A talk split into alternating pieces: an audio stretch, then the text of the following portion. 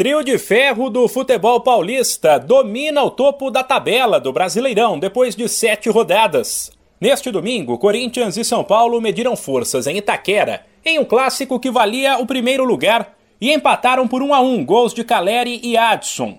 Com o resultado, o Timão se manteve no topo com 14 pontos, contra 12 do Tricolor, que é o terceiro.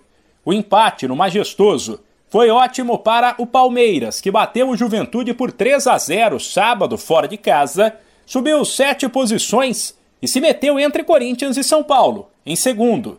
Ele tem os mesmos 12 pontos do tricolor, mas está melhor nos critérios de desempate. O Verdão também se deu bem, porque vários outros times da parte de cima da tabela tropeçaram.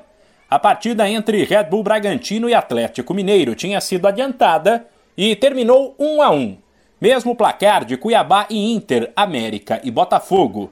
Neste fim de semana, o Coritiba perdeu para o Atlético Goianiense por 2 a 0, enquanto Santos e Ceará empataram sem gols e o Havaí foi derrotado pelo Atlético Paranaense por 2 a 1.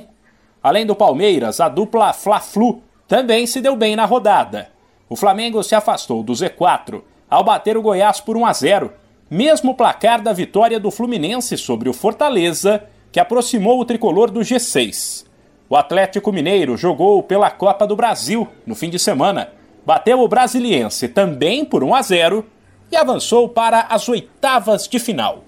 A classificação do brasileiro é a seguinte: Corinthians em primeiro com 14 pontos, depois Palmeiras e São Paulo com 12, assim como Atlético Mineiro e Botafogo.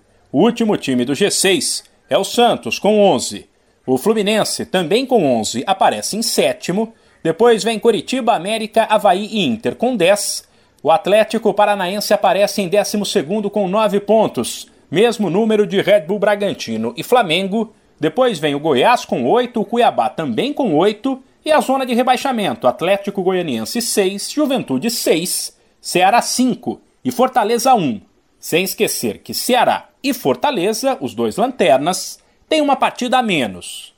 De São Paulo, Humberto Ferretti.